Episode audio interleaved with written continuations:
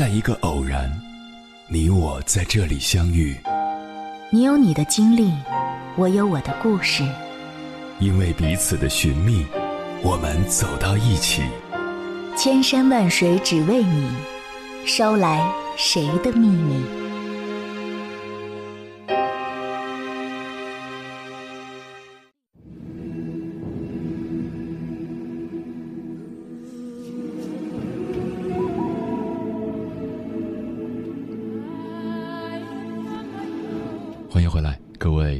行者，这里是正在直播的中国交通广播，千山万水只为你，深夜不孤单。我是迎波，绰号鸭先生。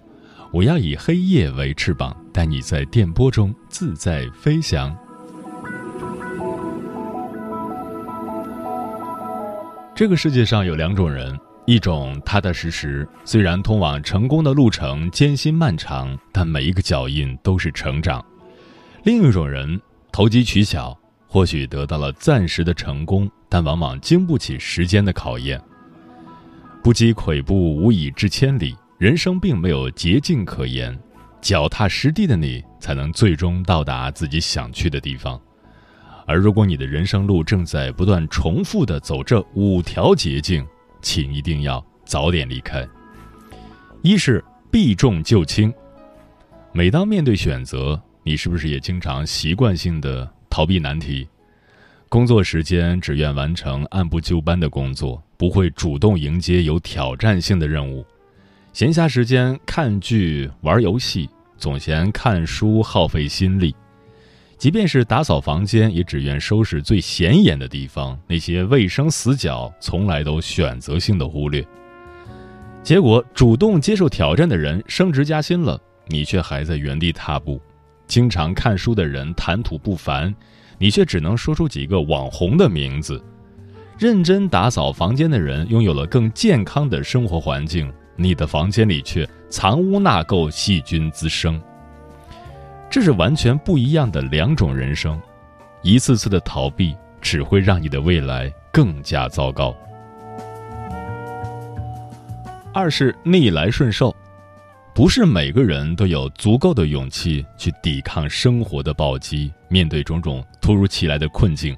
有的人会选择默默接受，可是，一味的顺从是一件可怕的事情。生活时常会给人各种考验，坚持住，挺过去，路总会越走越开阔。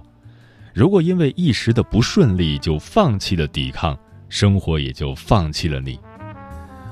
我们不是没有看过这样的传奇故事：有人用自己的坚强乐观战胜了病魔，有人凭自己的勤劳勇敢。摆脱了贫困，有人忍受住巨大的压力，挺过了创业的低谷期。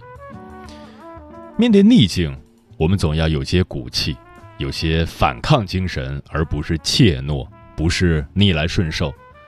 如果你对困难示弱，困难就会将你压得死死的。三是随波逐流，每个人的心里都有狂热的一面。它可以是对学问的孜孜以求，对事业的不断进取，也可以是对幸福家庭的渴望。虽然有时候生活的波折会让你不得不裹紧盔甲，暂避锋芒，但只要心里的信念还在，你的生活就有方向，人生就有意义。最怕的是为了生活而生活，随波逐流，得过且过，又或是。完全活在他人的期许之中，根本不知道自己想要的到底是什么。生活的意义在于，你知道自己想要什么，可以为此坚持，并能从中获得满足与快乐。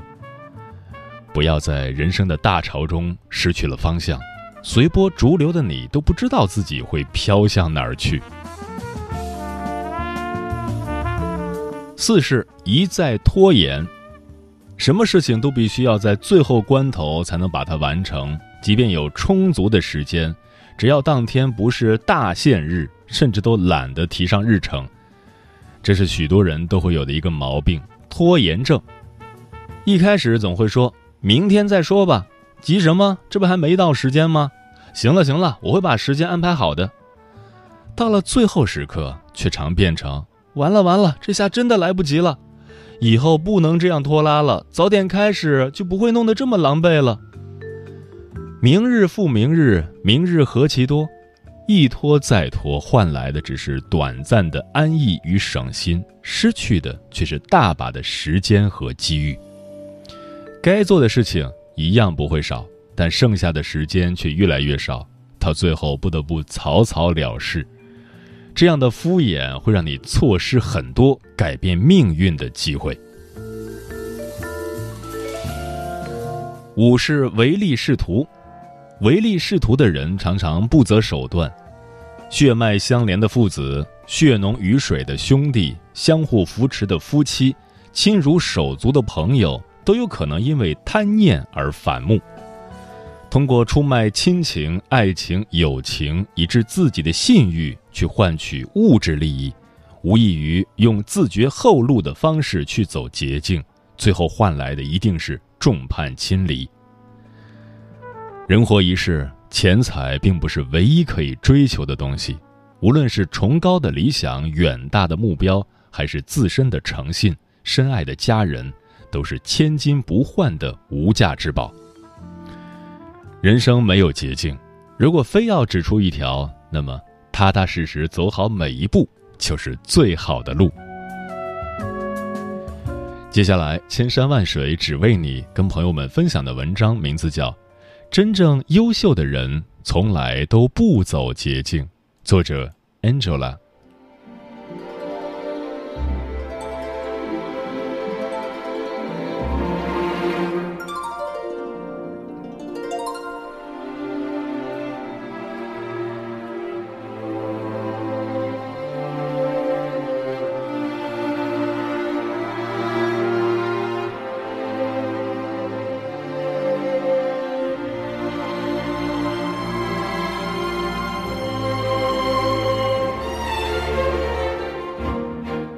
曾国藩在给儿子的一封家书中写道：“余于凡事皆用困之免行功夫，而不可求名太骤，求效太节也。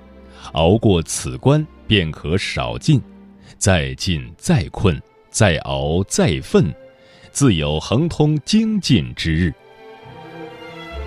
曾国藩告诉了我们做好一件事情的方法：一步一步，不急躁，不求捷径。要用小火慢炖的心态，将事情做到极致，方能享受收获果实的喜悦。相较于同时代的名人，若单论天赋，曾国藩算不上一个先天条件多么优越的人。比如左宗棠和张之洞，分别是十四岁和十六岁考中的秀才；李鸿章考中秀才的时候，也才十七岁。而曾国藩从十六岁就开始参加科考，第七次才中秀才，时年已经二十三岁。曾国藩说过一句名言：“拙看似慢，实则最快。”在学习求知方面，他对自己的要求是：不读懂上一句，不读下一句，不完成一天的学习任务，绝不睡觉。考取进士后。曾国藩进入翰林院工作，但他没有一心去钻研权术、经营为官之道，而是将手中的工作踏踏实实做好，对每一件事都尽心尽责。这种不投机取巧的极致工作态度，反而成就了他。短短十年里，曾国藩升迁七次，年仅三十七岁便成为二品级别的礼部侍郎。成为当时最年轻的中央要员。这份做事情不到极致不罢休的道理，很多人都懂，却很少有人能做到。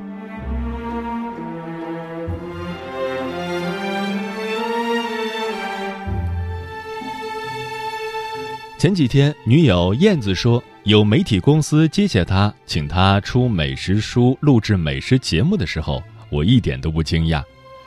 他这几年在钻研美食方面所下的功夫有目共睹，现在水到渠成，到了收割果实的时候，是再合理不过的事情。会做菜的人分两类，一类是先天的，天生就对美食有敏锐的感知与审美；另一类是后天练习的，熟能生巧。燕子属于后者，她不仅没有天生的做菜才华，入门也比较晚，但她却真正做到了勤能补拙，将后天的努力发挥到了极致。几年前，在认识她先生之前，燕子是个不怎么下厨的人，曾经一度将他家楼下的餐馆当作食堂，一日三餐都在外面解决。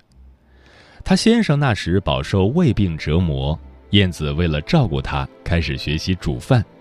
一开始只是对照食谱，照葫芦画瓢，随便做点家常菜。后来先生的胃慢慢养好了，他也渐渐体会到了做美食的乐趣，开始一心一意地研究起来。有句话说：“这个世界最怕你认真，认真你就赢了。”燕子就是一个认真的人，烹饪是他的业余爱好。只能在工作闲暇时进行，但他却用最专业的态度去对待它。为了钻研做菜精华，他参加知名酒店大厨的培训课程，系统学习各种菜式。连去法国旅游前，他都提前报了法语班学习法语。旅游路线和美食相关，他随身带着个小本子，遍访当地菜市场。与街头巷尾的美食摊主讨教切磋。他在自己的微博上记录自己的美食心得，分享自创菜谱，吸引了很多人的关注。我亲眼见过他是如何准备一顿大餐的。他烧的菜不仅美味，连摆盘、餐桌装饰都堪比星级酒店的水准。后来我才知道。他除了美食课程，还学了餐桌礼仪、花艺和摆盘，真的是将业余爱好做到了专业水准。在燕子的身上，我看到了把事情做到极致的真正模样，这是他主动学习、钻研的好心态所带来的强大力量。面对一件事情的心态，可以直接影响这件事情完成的效率与质量。心态平和的人，不急躁，不浮华，认真专注，做事情不计较成本，不求捷径，却往往能收获出人意料的好结果。上天常常奖励聪明的人，但聪明的人的成功之道，却往往是看似笨拙的执着与勤奋。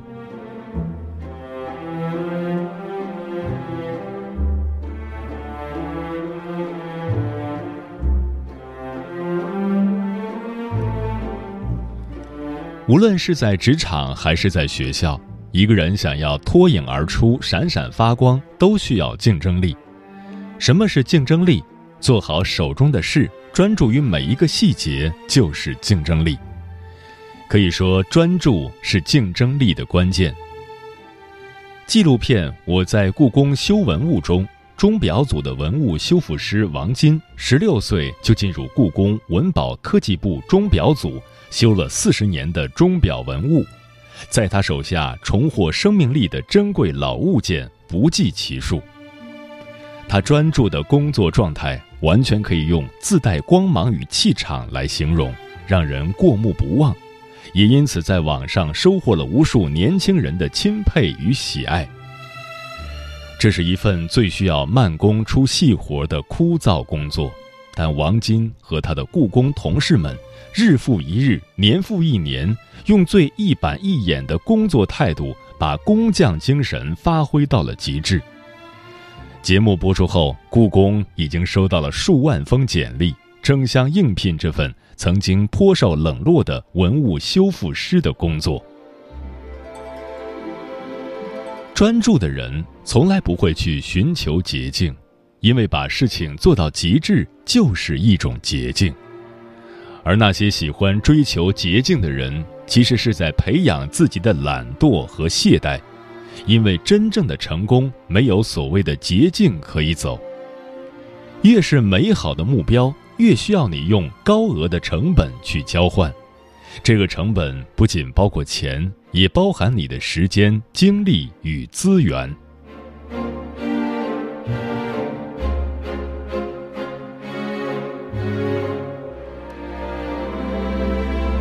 俞敏洪曾经和他的员工提出过“做人像水，做事像山”的口号。所谓“做事像山”，是说做事要有山一样不可动摇的决心和意志。只要确定了目标，就必须像爬山一样坚持下去，将能力发挥到极致。俞敏洪本人就是这么践行的。比如，刚从农村考到北京大学时。他为了学好英语，将新概念英语全套四册里的每一篇课文都背得滚瓜烂熟。后来中途因为肺结核住院一年，他却利用卧病在床的时间读了整整二百本书，背了上万个英语单词，翻烂了好几本字典。俞敏洪后来说：“这是我能留校任教的主要原因。”也直接奠定了我在中国成为一流英语词汇老师的基础。几年后，他辞职创办新东方学校时，又一次将认真进行到底，每天没日没夜的玩命在电线杆上刷小广告，刷遍了整个海淀区。正是这种认真极致，成就了今天的他和他的事业。罗素说过。成功的秘诀无他，不过是凡事都自我要求达到极致的表现而已。当一个人把自己大部分的精力放在一件事情上，做好了这一件事情，效果都能完胜做了一万件事情却渐渐平庸的结局。现实生活中，很多人却反其道而行之，往往是尝试了很多事情。每一件都无法坚持到最后，落得世事无成的结局。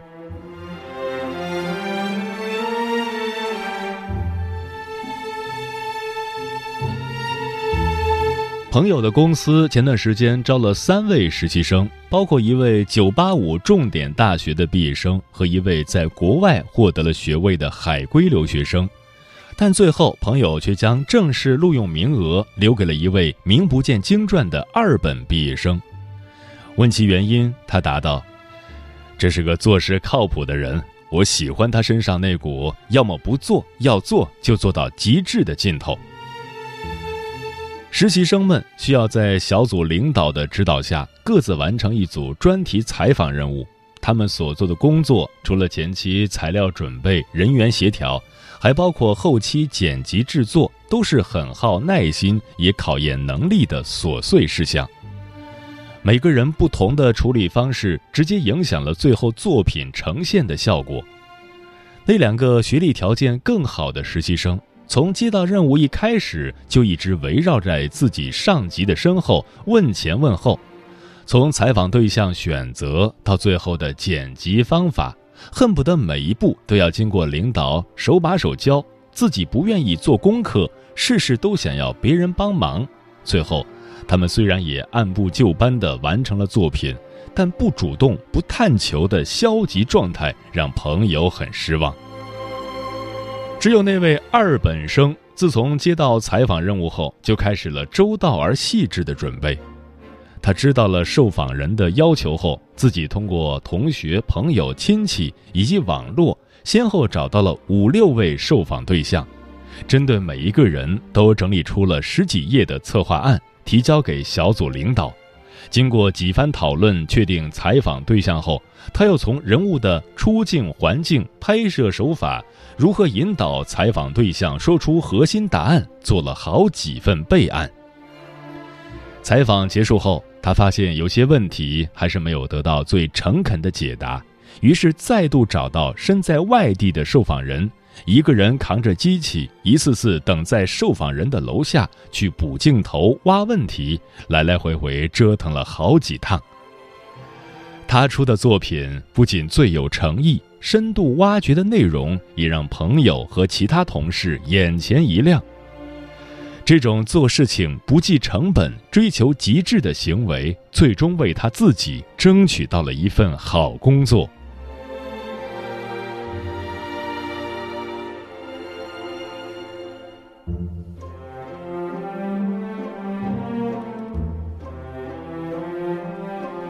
电影《芳华》的编剧严歌苓说起自己这些年坚持写作且能写一本卖作一本的心得体会时，他总结道：“聪明的人用的都是笨方法。”严歌苓每天雷打不动坚持写作六小时，这种高度自律的行为，他已经持续履行了三十多年。有时候，为了获得真实的生活体验，严歌苓也要走入生活去做采访和实地调研。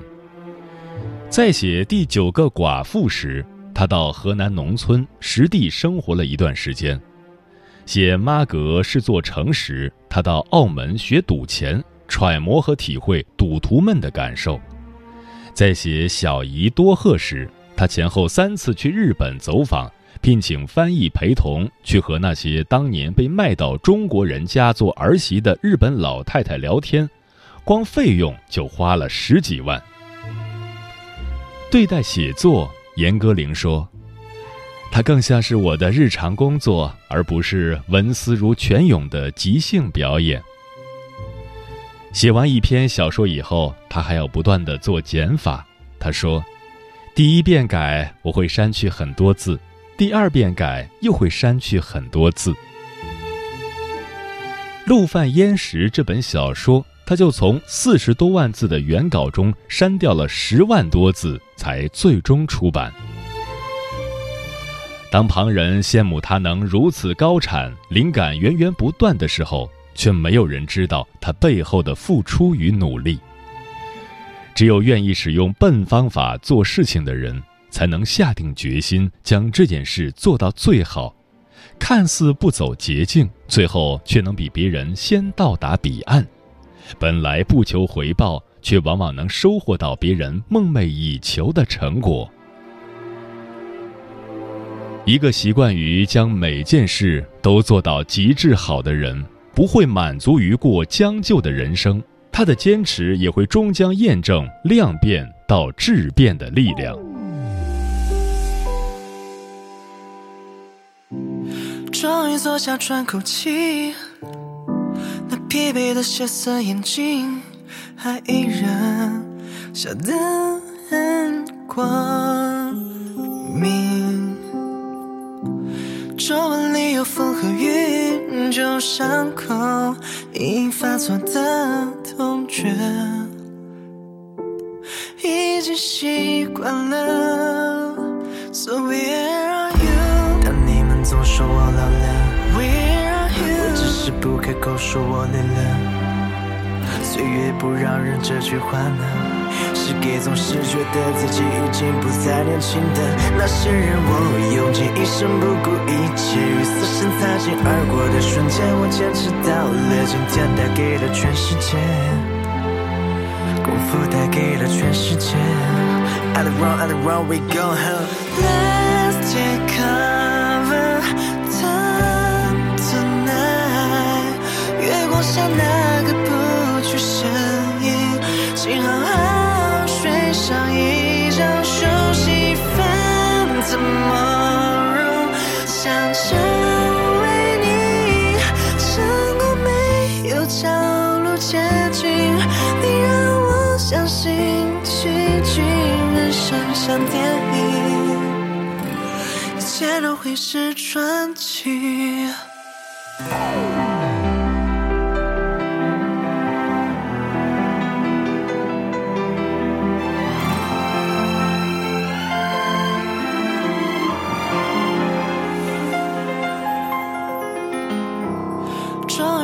喘口气，那疲惫的血色眼睛。